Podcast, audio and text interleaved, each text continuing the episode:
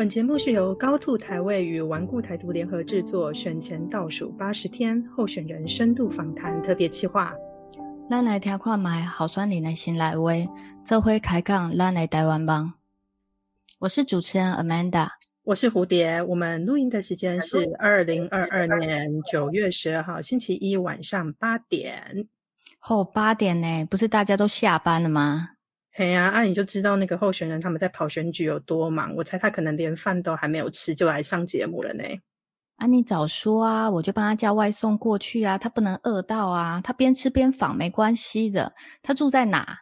我跟你说，他住中立。你是说那个理性选民中立的那个中立吗？嘿嘿，对对对，没错，就是理性中立理性选民住的那个中立吼啊，只是人家不姓李，而且他是真的从出生到现在都住在中立的那个真的中立人哦，中立女儿。那我让我们来欢迎一下今天的来宾，中立魏姓选民哈，魏云，魏云你好，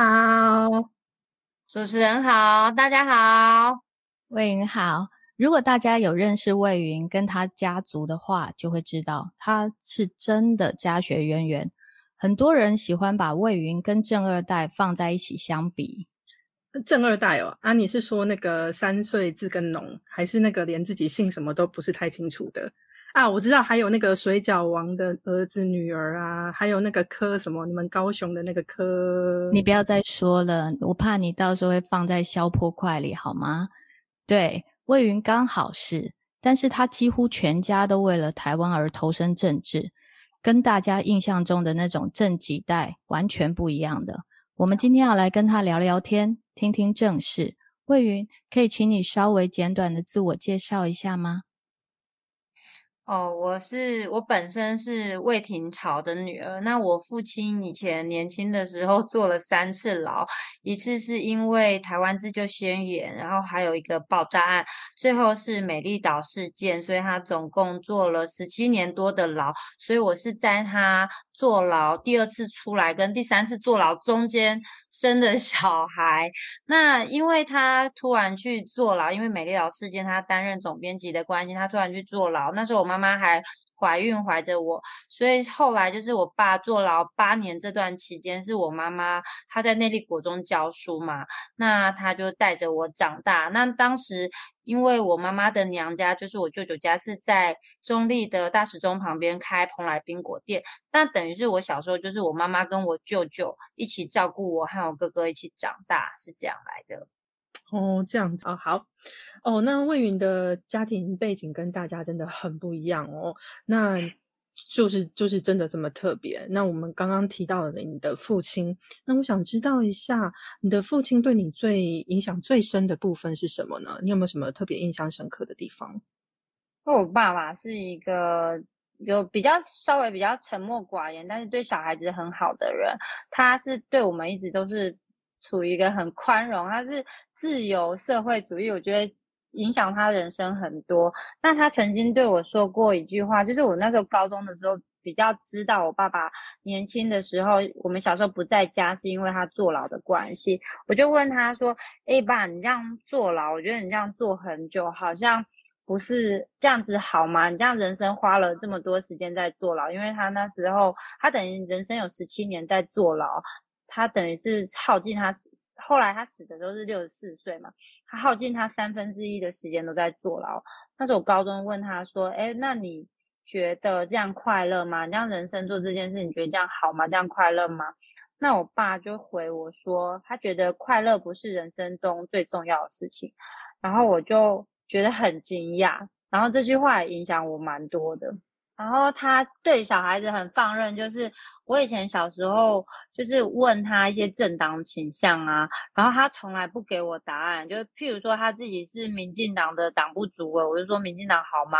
然后呃，或者说问他一些政党的看法，他就会说你要自己去体会，你要自己去做功课，他不会给我任何的意见。所以我就是觉得他蛮特别的地方，甚至是他因为这国民党的关系他才坐牢，但是他不会。跟我讲太多这方面的事情，我觉得这是爸爸蛮特别的地方。那因为你父亲啊受到了政治迫害，所以一路以来妈妈那边的亲戚给你们很大的帮助，爸爸这边的亲戚有给你什么影响吗？哦。对我讲到就是我小叔叔的部分，其实我爸爸有十个兄弟姐妹，那其实兄弟姐妹算是很多。那他一直在做这个党外跟他事业相关，其实是我小叔叔，他叫做魏廷玉。那我小叔叔他十六岁的时候，他的大哥就是我爸，就是第二次坐牢，跟后来又再次被捕。那我我我小叔那时候只是一个高中生，他那时候跟我形容是说，他一个人骑脚踏车去台北。然后就就想要去救大哥，然后从此以后就是踏入了某一种境界的江湖，他就认识了非常多爸爸的朋友，包括谢聪明的妹妹啊，还有很多呃艾琳达等等一些展开了。他从高中就开始跟这些大哥大姐一直在展开一些政治犯的救援啊，或是他们的亲戚，就比如说他大哥或是谢聪明的妹妹的哥哥一起都在坐牢的时候，大家就一起去探监，一起去。呃，寻觅资源跟物资，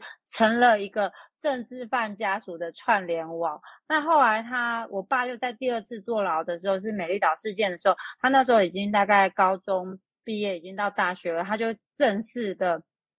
呃，跟政党啊，或者一些党外活动产生很实际的关系，包括他一直在从事助选的工作，包括当时的中立事件，还有许信良的一些助选。后来他就跟。呃，很多的朋友一直不断的在做党外杂志的工作，所以他是一个很早期就在党外杂志，呃，或是党外助选，甚至街头运动，他几乎无一不参啦。就是机机场啊，什么机场事件啊，农民运动啊，他都是在街上抗议的人。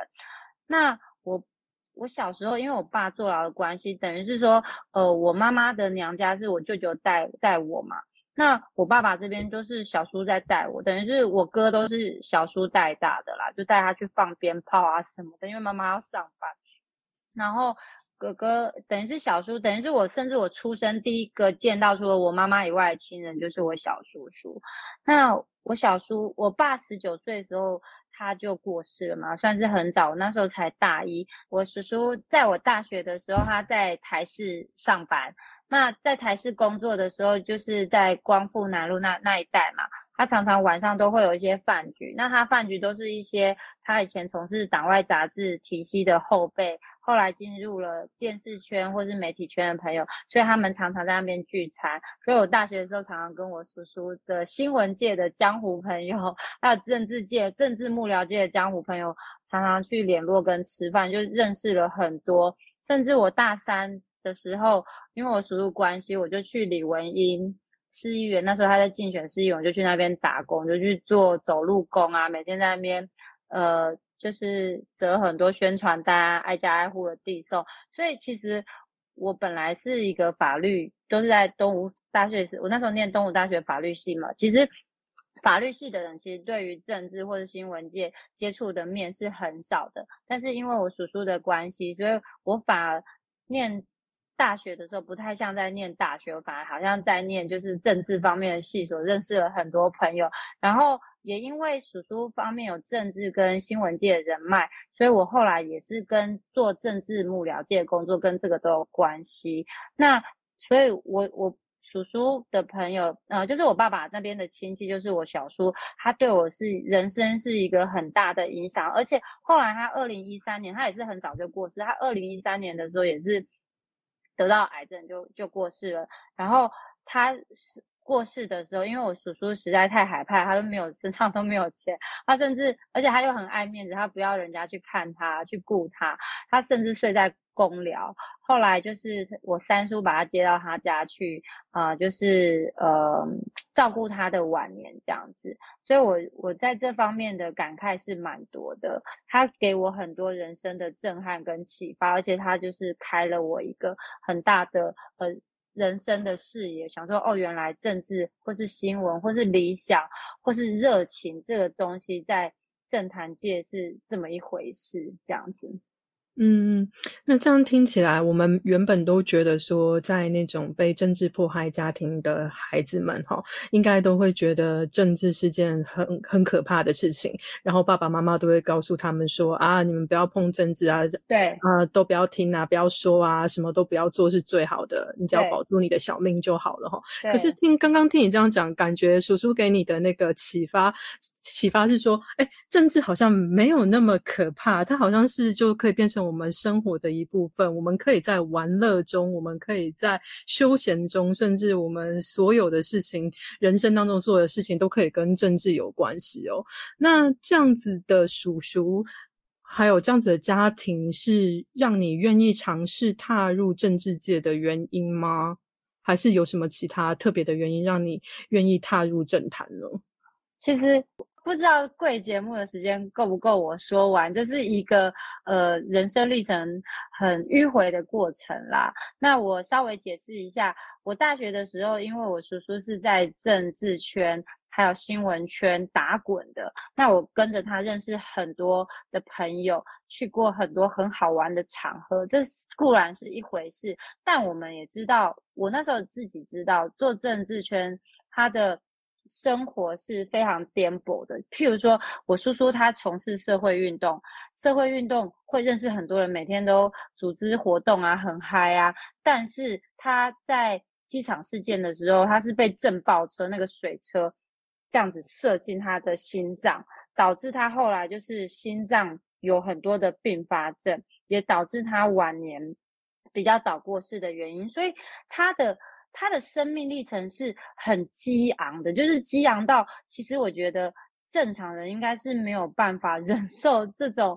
太激昂的过程，所以我自己看他这样，我也是会觉得有点怕怕的。所以我那时候把从事政治工作，譬如说我去李文英议员那边打选战嘛，我都把它当做一个打工而已。所以我只是我那时候想的很简单，就是啊，我大学是学法律系的，我大学跟这群朋友呃交交朋友就好。那时候并没有想要真的做政治工作，所以我大学毕业以后。我就去考 书记官，我就做了一个选择，是一个正常父母，就是我妈妈，她也希望我做的选择，就是呃，做一个平凡的公务员。就是我们家，嗯，像你这样子，爸爸被捕啊，然后呃，也许可能有时候会很风光，你会站在台上，但是你坠落的过程，像我爸妈是落选两次，堕坠落下来的过程的时间，一定是比你站在台上。长很多，所以我那时候本来想要平凡过日子，所以我去做了很久的书记官。那我做了很久的书记官，我从二零零五年，就是我大学毕业不久以后，就去做书记官，一直做到二零一零年，大概做了四到五年。我我一开始做，我就觉得顺顺的嘛，后来到了我去新竹地检署的时候，我就觉得其实。也有可能是因为家庭的关系，还是会有一点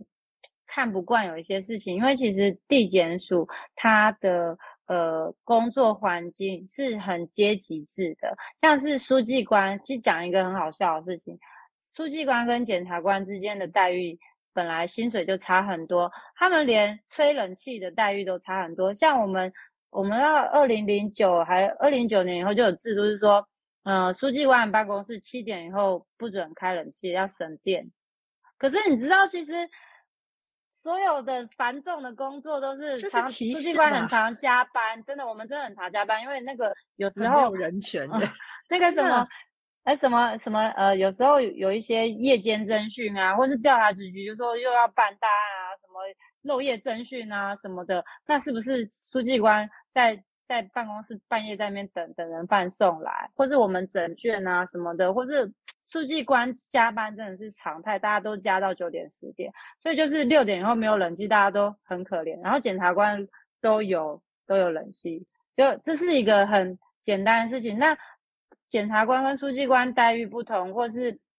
不公平的事情。多如牛毛，多多多多多多。然后，而且再加上我去新竹地检署的时候，其实我就看到，其实我发现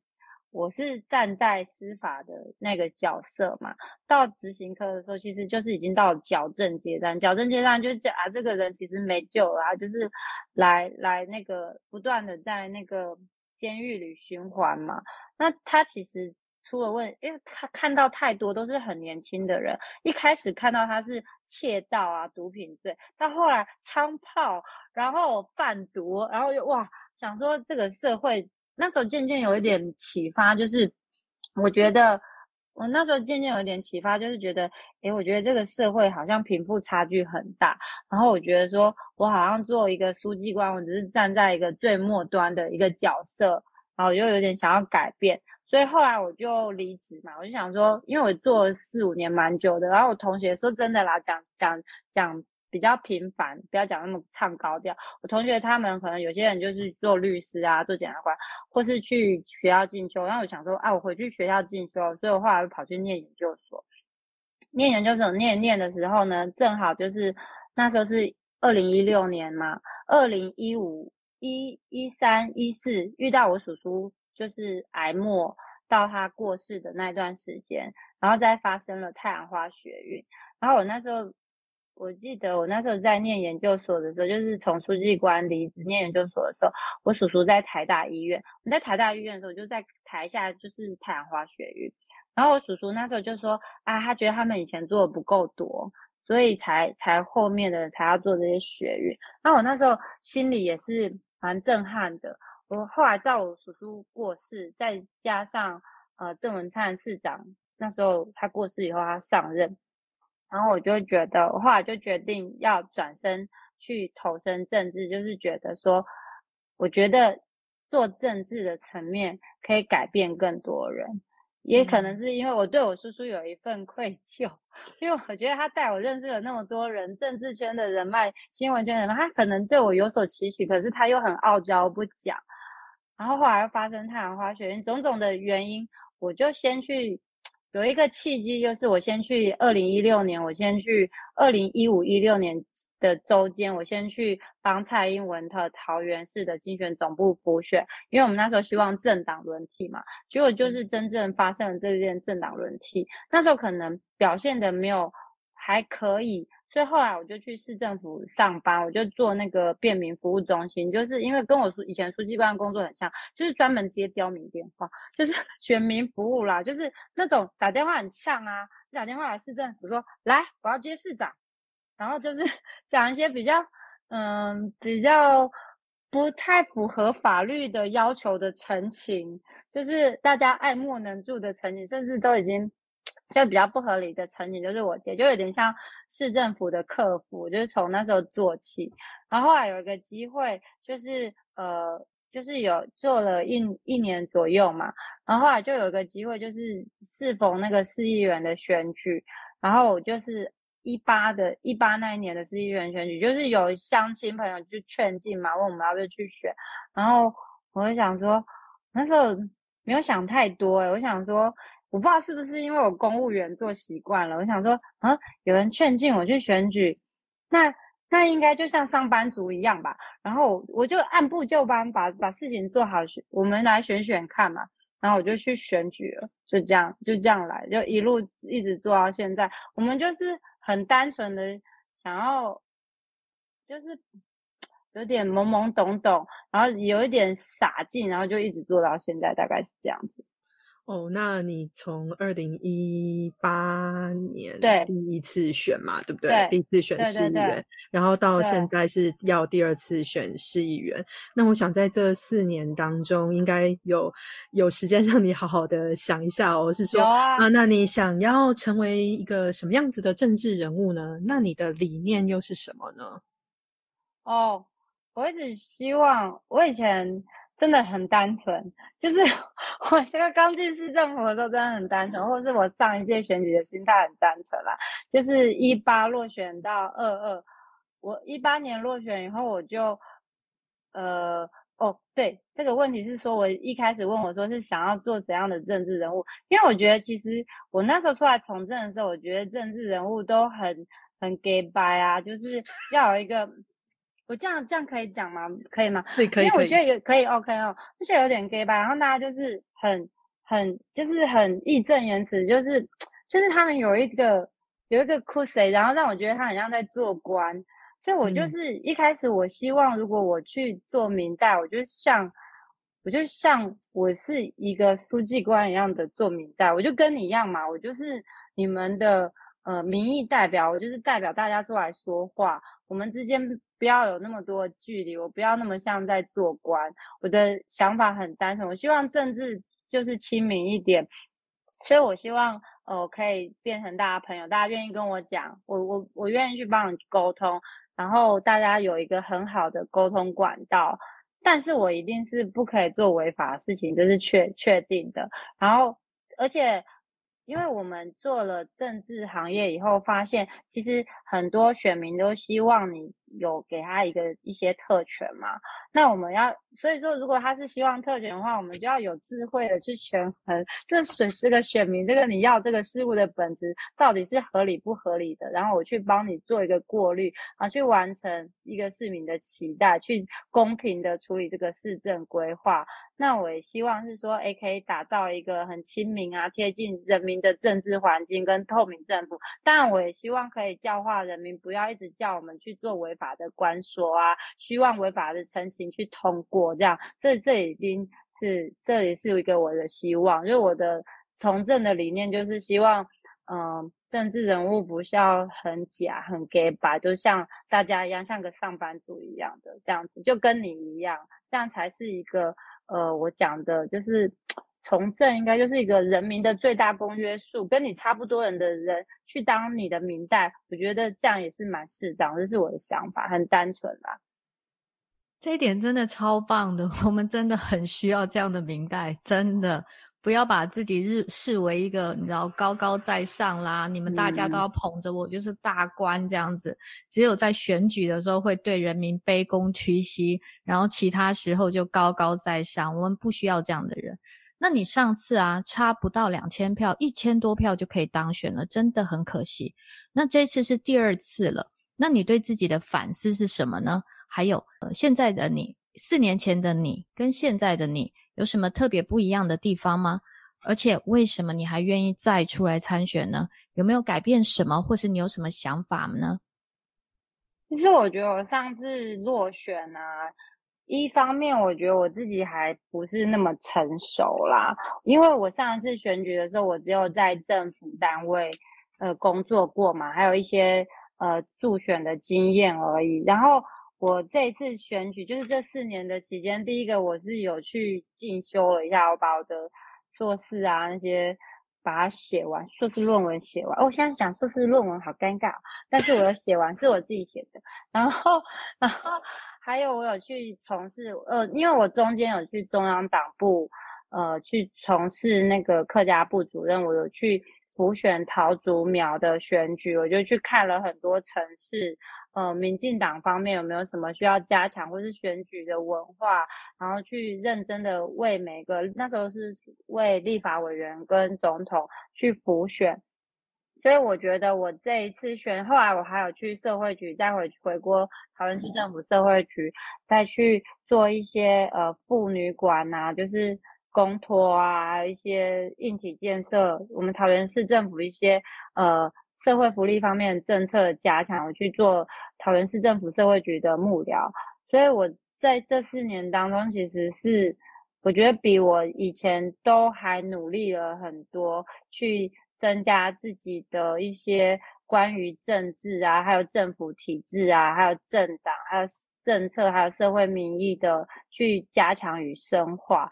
所以我这一次应该是比我上一次成熟一些。那至少我在这四年，我就是呃也算是广结善缘啊，就是帮很多人辅选嘛，就是很认真的希望我们桃园那时候很认真的希望桃园的立委可以选得更好嘛，然后我做了很多很多的努力，所以我觉得我四年前的我和现在的我不一样的地方是在一个是人生阅历的增加啦，还有我的。正就是有一些工作经验的增加，那为什么这次还愿意参选呢？我觉得有一个原因就是，嗯，我本来真的想要做政治幕僚就好，不想要参选，因为参选实在很很辛苦，常常会被被被攻击啊，然后又要呃就要找人找钱，其实是对我这种人的个性，其实公务员的人的个性，其实是一大挑战。为什么还愿意？那时候就有一种使命感，我就觉得啊，我那时候看了四个不同意的时候，我就有点恐慌，因为觉得我们桃园好像选的很差。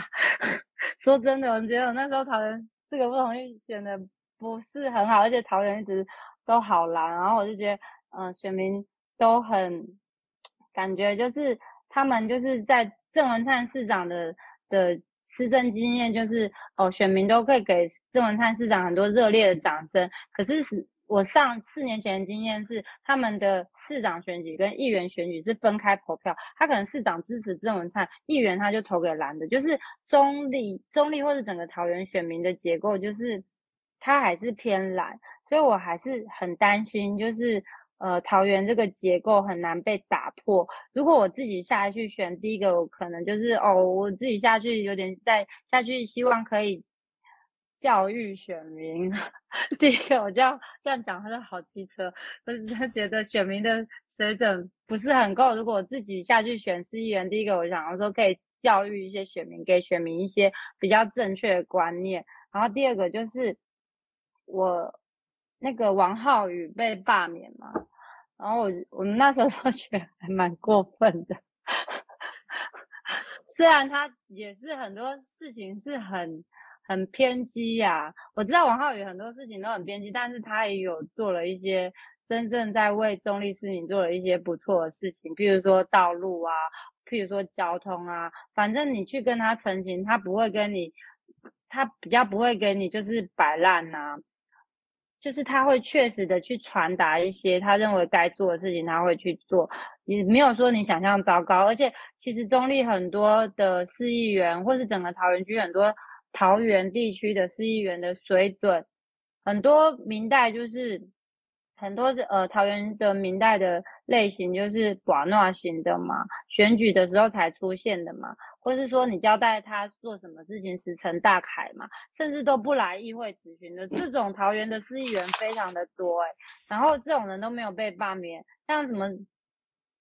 詹 江村可以讲吗？詹江村就很奇葩的。常常咨询的时候都没有去议会啊，这样的人都没有被罢免。可是像王浩宇这种人却被罢免，还有很多奇葩的市议员，很多奇葩的呃各种样貌，这我就不说了。所以我就觉得，其实我也希望说，我们中立有一个呃比较正常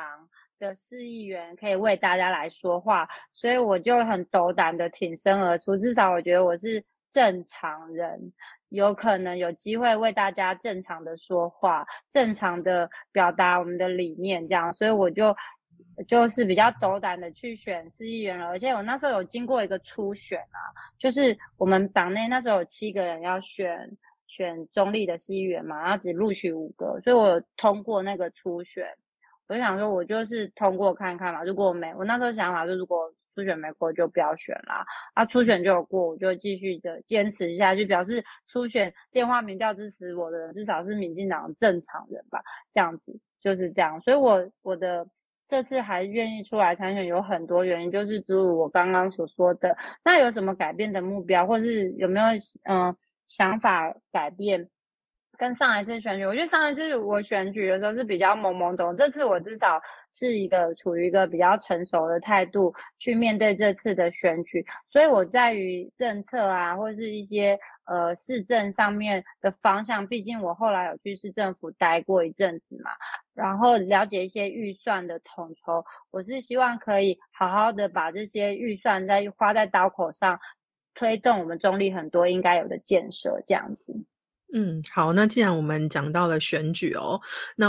可不可以请你跟我们介绍一下你的选区中立？中立它是一个什么样子的地方？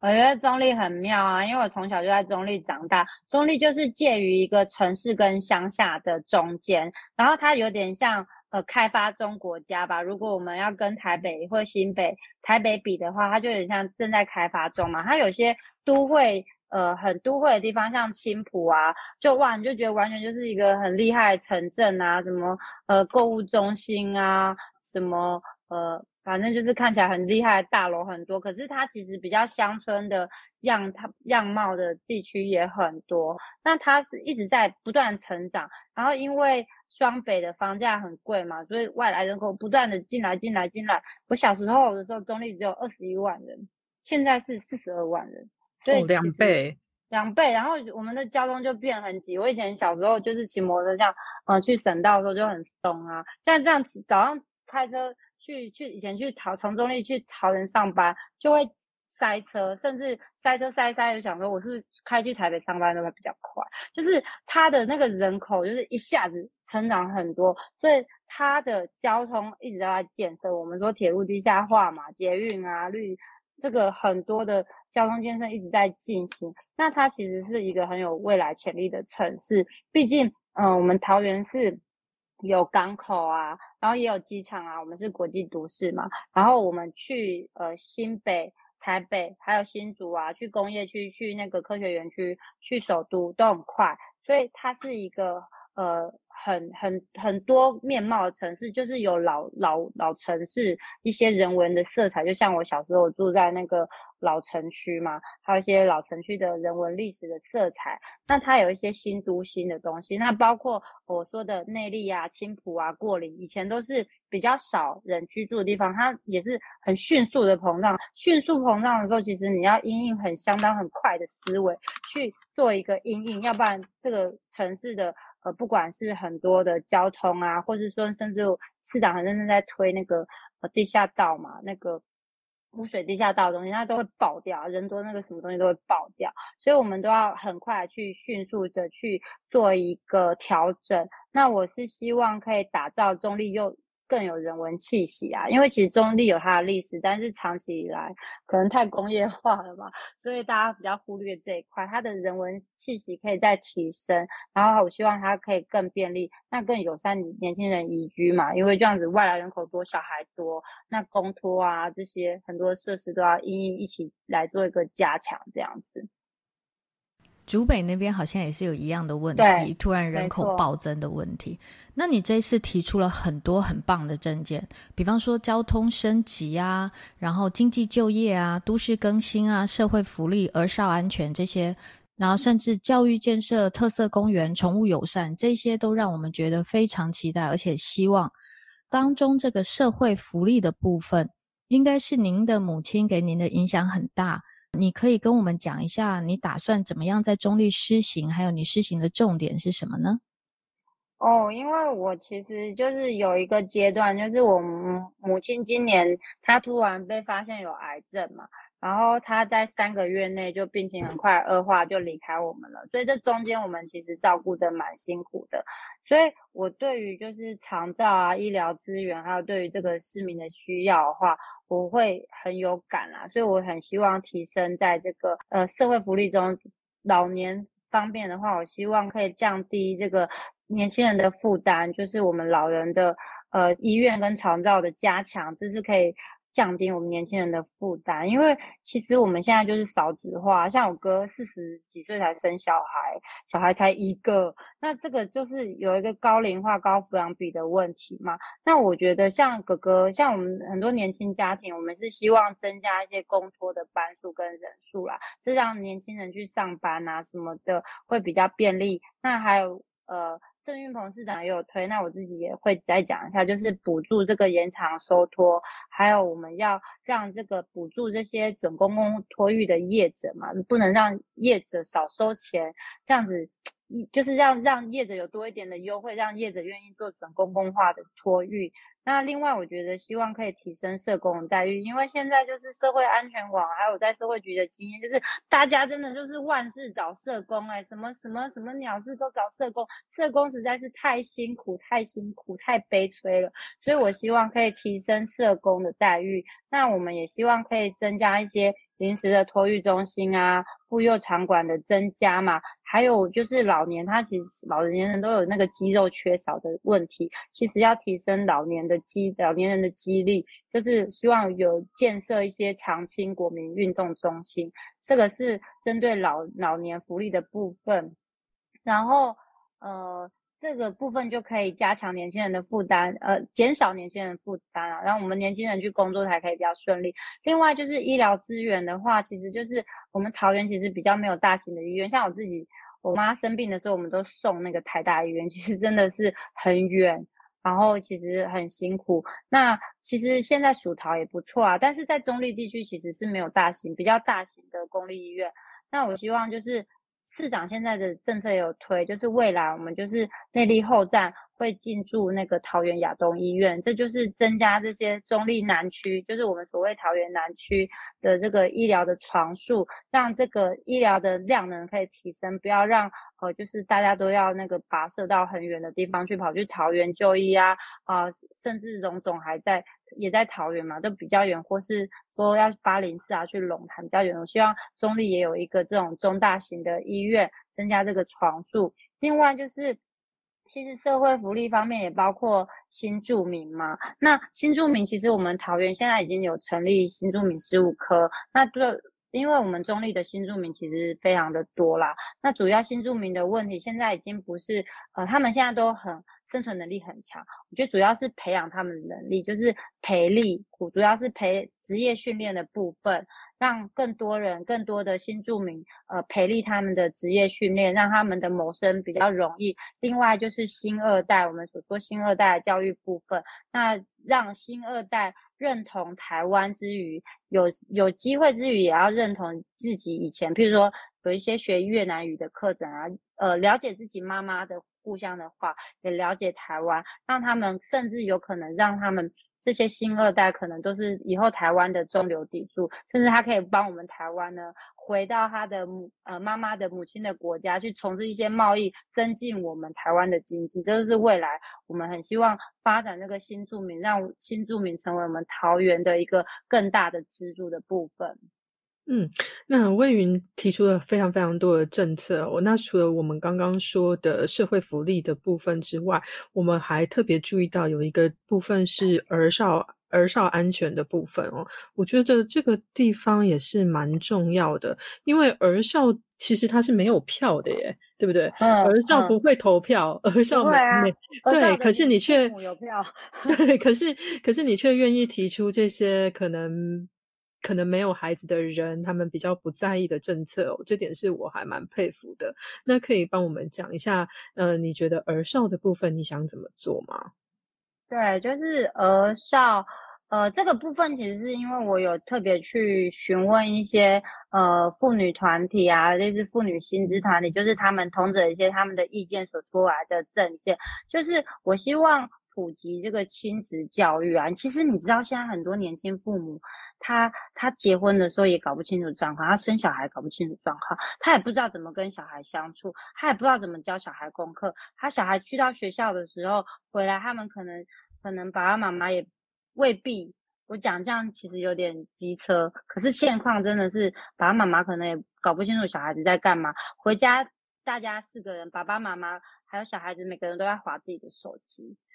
就是，其实现在亲子教育是，我觉得是一个很缺乏的关，很缺乏的一块。有很多人跟我一样，就是像我有一点像单亲家庭成长。我可能我假设我今天没有投身政治啊，只是一个普通的人，我可能就嗯。生了小孩，我也不知道怎么跟他相处啊！我连跟我自己都不太会相处了，跟朋友、跟我老公不爱相处，我怎么跟小孩相处？就是我觉得要普及一个东西，叫做亲子教育。这个部分其实现在其实很多的社会福利方面的一些 NPO，他们都有在推，就是亲子教育，那提升儿童人权。像很多其实很多小孩子，呃，他他有很多自自主权。其实我觉得父母其实应该要去尊重这一块。那我另外有推一个叫做离婚夫妻子女公开公证的探视场所，这个应该也是一个很特别，但是是有人这样有人跟我讲，但是我觉得这也是有需要去正视的。就是其实现在很多离婚的父母呢，因为他们都会抢小孩，那其实小孩很可怜，这跟儿童人权也有关系哦。你爸爸妈妈离婚了以后，你不管跟谁，其实你你心里也是会很难过。那很多人离婚以后，他们抢小孩，或者说我我今天得到了监护权以后，我小孩子我就不给假设我是妈妈，我得到监护权，我就不给爸爸探视。但其实爸爸他是有探视的权利，那小孩也有见爸爸的权利，这跟儿童人权有关系，这是他的人权，我有人权见我的生父嘛。可是爸妈妈可能碍于一个我我没有公正公开的原地啊，我不敢我不敢就是我不敢把小孩就这样子。给爸爸，我怕这个小孩就被他爸爸带走，不回来怎么办？所以我有一个那时候就是跟一个呃一个社工师很资深的社工师讨论，他说其实我们有很多政府的公有地，其实可以设一个呃，譬如说把把一个公有场地弄得很很温馨一点啊，就譬如说父亲子馆啊，我们今天就在这里探视小孩嘛，我们大家一起在这边离婚的父母，大家一起坐在这边陪小孩玩。这样子，小孩对小孩子长大的成长健康，小孩子的心理健康，长大才不会去做坏事。做了坏事以后，就就像我在地检署见到一样，吸毒啊，吸吸毒、贩毒、强盗、枪炮啊，这个都是不好的循环。那另外是说，儿少安全部分，我想要再提醒一下，就是。呃，一个东西叫做数位性暴力啦，就是现在很多真的很多坏人，很多小朋友，这跟亲子教育我觉得有关系，就是爸爸妈妈不不会跟小孩子相处，就只会呃不会应付小孩的各种需求啊，就只会很盲目的去赚钱啊，下班回家。他没有办法跟小孩做一些深入的交流，没有办法放下手机，好好的跟每天跟小孩子讲一两个小时的话。那小孩子他也有他的一些心灵上的需求，他他会去哪里？他就去上网啊，找人聊天啊。那其实网络上很多坏人，很多坏人他就是，譬如说他都会找有些人真的很变态，他就会找你聊天，然后知道你是十五岁以下的小孩嘛，然后他就说：“哦，你你跟我聊天啊，你拍一张裸照给我，我会马上删除。”你知道吗？他说他根本没有办法被删除，这才是重点。对对对，他马上就截图。现在孩子根本不懂，他不懂啊，就很可怕。所以很多小孩就是哦，我想说，哎，不会怎么样，我就拍一下，然后我就收回啦。结果这个东西都被那些坏人拿去勒索，他们都会做一些啊，你无法想象，你的父母一想到都会毛骨悚然的事，我都不说了。所以我觉得要。防范这个数位性暴力，跟亲子教育、跟儿童人权其实都是相关的。是这个东西，我们要很很努力的去提倡，让每个家庭都知道，你不要让你的小孩子玩手机玩到，就是你要提醒你的小孩，如果有你不认识的人叫你拍裸照啊，或是传一些不雅照啊，或是说一些。奇怪话，你都要有所防范，把它封锁，不要再继续下去，这是要普遍大家的认知。那我是主张成立，因为每次一旦发生这种事后，学校因为如果是还在在学，就会推给。呃，学校如果是辍学的，就推给社社会局啊；如果在学的话，就是教育局。然后教育局又联合警察局，其实就很多窗口。那其实我们是希望可以统一窗口，就是警政、社会局啊、教育局可以，还有那个资讯局嘛，因为跟资讯安全有关系，就是成立一个单一窗口一个专责单位，去建立这个犯罪资料库。然后呢，万一一旦发生有这种事，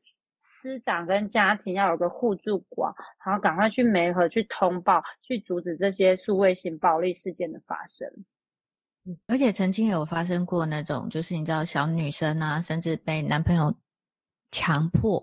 然后拍下了裸照，然后他就一直不停的拿这个，一直不停的勒索。我觉得现在孩子哦，对于这种你知道，一旦上传就永远删不掉这一点，他完全没有认知。他一直认为说没关系啊，我是私人账号就不会被别人看到，才不是。他们完全不懂这一点。我觉得这一点不但是学校、家庭都得一起合作，然后让他们很明确的知道这件事情。而且说个不好听的，将来你出来工作的时候，他也是一样跟着你的。可是现在的孩子太容易得到数位资讯了，他们完全不懂这一点。就一直觉得没关系，我删掉就好。然后到时候也许可能七年八年出来工作之后，被公司拿出来问说：“哎，这个是你吗？”这样的东西，这一点真的太危险了。嗯，对啊。所以在去年的时候，我记得韩国有发生那个 N 号房事件，然后最近 Netflix 还帮他拍了一个纪录片，真的看得让人觉得很很心痛，很然后不知道该怎么样来形容哦，也有非常恶心恶心的部分。那像台湾今年也爆出那个创意私房的案子，可是我不知道为什么，诶我觉得有点像那个台中的那个黄进。黄继生的性侵案件一样，那个讨论度一直没有办法上来。我不知道大家是不是有认真的关心这个问题，知道这个是一个很大的问题哦。然后还是说，台湾人其实真的更在意的是米其林今天又开除了什么名单这样子？对啊，嗯，我觉得台湾人有可能是他们对于性啊、性性暴力啊，或是这种东西还是。有点隐晦，是不是？就是他觉得羞耻嘛，羞耻。他我们觉得羞耻，我们就不谈。他们把这个呃，我觉得台湾的那个 Me Too 啊，或者是台湾的这个性暴力啊，或是有些受害者很勇敢，像那个你说台中黄姓那个学校的这个事件，他在社会上没有赞扬，哎，我就觉得很奇怪。今天我被性侵了，可是我这么多年以后，我愿意站出来控诉这个。长辈这个学呃，他后来变校长嘛，而且我的同学都愿意站出来，愿意陪我一起控诉，可是台湾人却不在意耶，好像还是觉得他很羞耻。对啊，而且这个，而且他这个明明是一个更大的事件，他不只是性，他还是暴力。然后，然后他还利用了权势，这个是刚刚那个黄继生的事件哦。但是像我们刚刚现在又说，刚刚说到那个数位的部分，他还又加上了新的东西，它就是数位的部分。所以它是一个，不是一个，是一个怎么说呢？它不是一个东西而已，它是层层加叠上来，然后其实是一个很大的、很大的案件，很大的犯罪事件耶。可是为什么大家没有感觉？我觉得台应该是说，我觉得台湾人对于两性平权这件事情不重视，他一直还是有点在压女性或是性这个东西，把它贬贬低物化这个东西很严重。还是我每次在长辈群组，还是每天都看到他哎，老人家传 A 片啊，或是说什么讲一些五 A 博啊、五四三，年轻的男男女女都是会讲一些物化。性行为物化女性，或是讲一些就习以为常，他们还是把性做成羞耻，还有物化的那个情节很严重。就是啊，我觉得就是亲子教育或是两性教育那个东西，在台湾他的教育就是没有做得很好，就是每还是升学主义。我觉得这个追根究底就是升学主义作祟啦。什么事情万般家下皆下品，唯有读书高啊，他不。他台湾人的教育已经说重视品德教育，我觉得根本没有重视。我觉得重视品德教育不如重视两性教育，重视人权这个东西，台湾人都不说。所以我是希望说，这个是就是我要教育这个社会 哦，我的我的道德感好高，好其实 其实好好笑。但是我我是认真是觉得是因为台湾升学主义的关系，如果追根究底的话。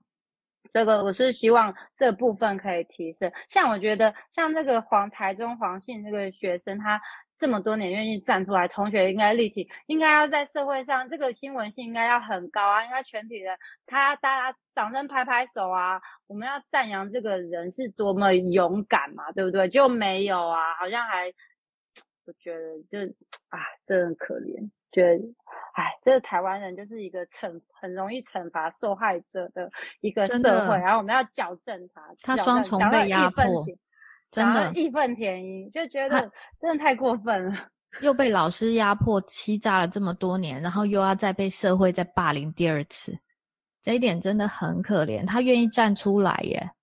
然后大家不是谴责加害者，是在谴责受害者。你为什么这么晚才说？你为什么不早点站出来？这种。嗯，是太靠背了，我真的是觉得很过分，真的很过分。对啊，而且新闻都新闻都不讲，然后每天讲一些微博。其实新闻我不知道新闻讲什么，讲那个什么杨丞琳哦，反反正就讲一些我觉得不是很重要的事情啊。对啊。对啊，真的是有很多不重要的事情在我们的生活当中，在新闻当中，我们甚至可以不用看，每天花那一小时去看新闻哦。那因为魏云也是真的，我觉得你真的是一个很高道德的人，所以我们知道说你也，嗯，你也对那 个不敢不敢，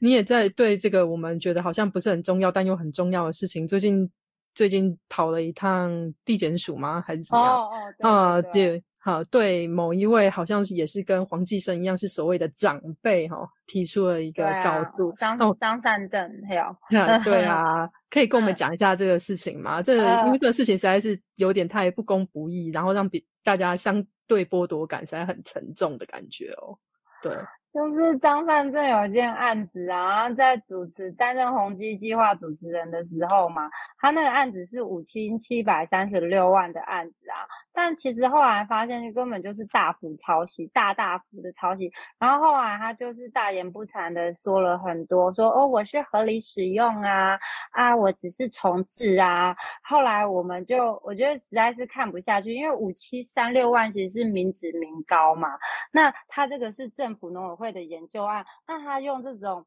啊，我们说他那个周刊是说他是佛跳墙手法嘛，就炒来炒去，炒来炒去，拿一些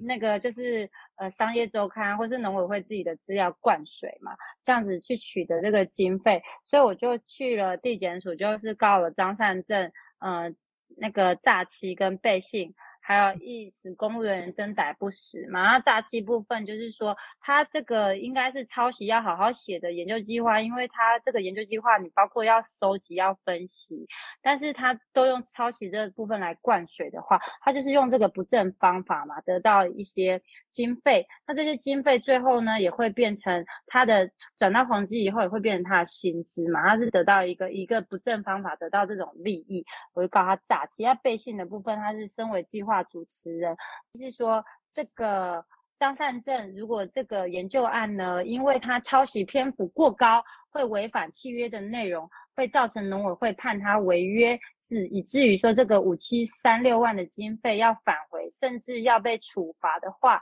那这样子的话，张善政就是违反他善良管理人的义务，他致使。公司的商誉受影响，致使公司必须要返还机费。那他这部分，我认为他是背信嘛。那使公务人登载不实呢？就是他这些计划内容呢，可能都是根据一些呃抄袭的事项呢去登载，那可能会让公务人员蒙受有登载不实的可能性。所以我向地检署去告发这他这三项的部分，那就张善政他。到后面还是不愿意说清楚啊，即使今天已经几号，九月十二号嘛，他还是语焉不详啊，还是说什么我跟宏基有保密义务啊，就讲了一些，呃，反正就是四两拨千斤呐。那他质疑别人的诚信的时候可以，那别人质疑他诚信的时候，他都恼羞成怒嘛，所以我就觉得这个人很可笑，所以我就觉得我就去呃地检署告他，就这样子。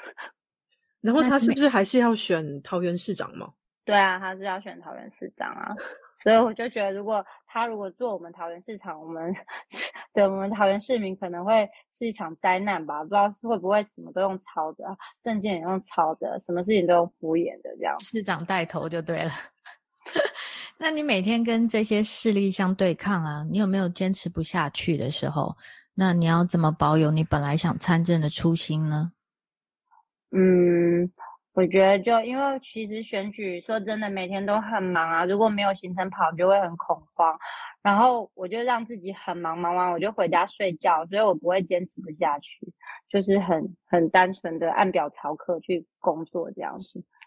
嗯，那你对你的选区跟台湾的未来有什么不一样的愿景或者是想象吗？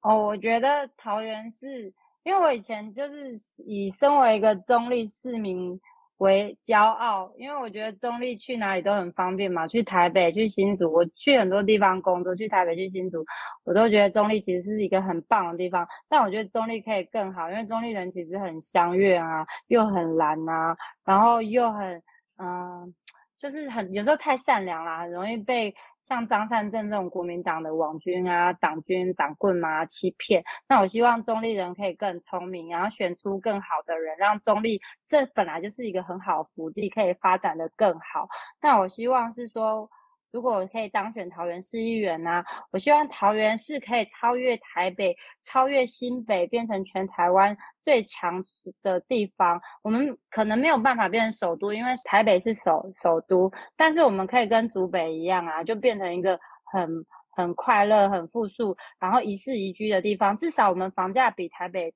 双北便宜很多，每个人都可以住的很大，然后出入又很方便。我是希望，那台湾的话，我就是希望，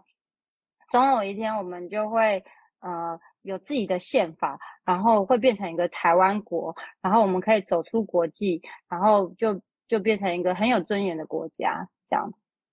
对我们大家都追求这个。其实我觉得中立真的很棒诶，就是他不但可以自称自己是中立选民，永远都是中立选民以外，哈，他其实中桃园还有一个国际机场，中立可以坐捷运到，诶。对啊，对啊，所以很方便，出国也很方便，到去哪里真的都超方便，中立是个好地方。对，那请告诉我们，选民必须知道而且非投票给你不可的理由。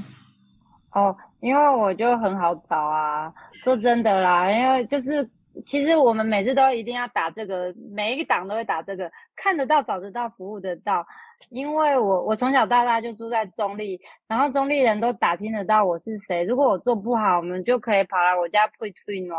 然后而且我我爸妈不在了，大家都可以更更认真的直接杀来我家骂我。而且我其实我们家没有做商业行为啦，就是我爸妈就是只做这种